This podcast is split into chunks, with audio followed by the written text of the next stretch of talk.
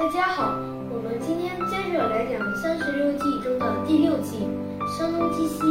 声东击西的意思是用假象掩盖进攻的方向，使敌人手忙脚乱，将其打败。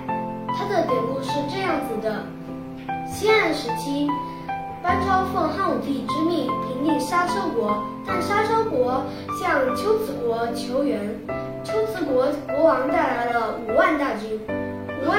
是汉军的两倍，汉军没有优势。班超想出了一个好办法，他让驻守在沙车国附近的几位将领假装撤退，撤退，还在俘虏面前谈话，让士兵们谈话。其中一个士兵说：“这个班班超大人一点儿也不懂打仗，我们要不逃走吧？”另外一个士兵说：“好啊，好啊。”当天傍晚。班超假装向东撤退，制造机会让俘虏逃走。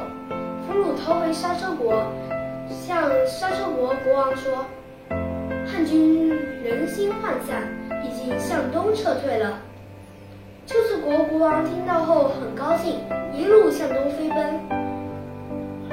但是，但是班超的军队并没有走远，埋趁着夜色埋伏在大漠中。没有看到汉军，班超率领军队到了沙车国下面，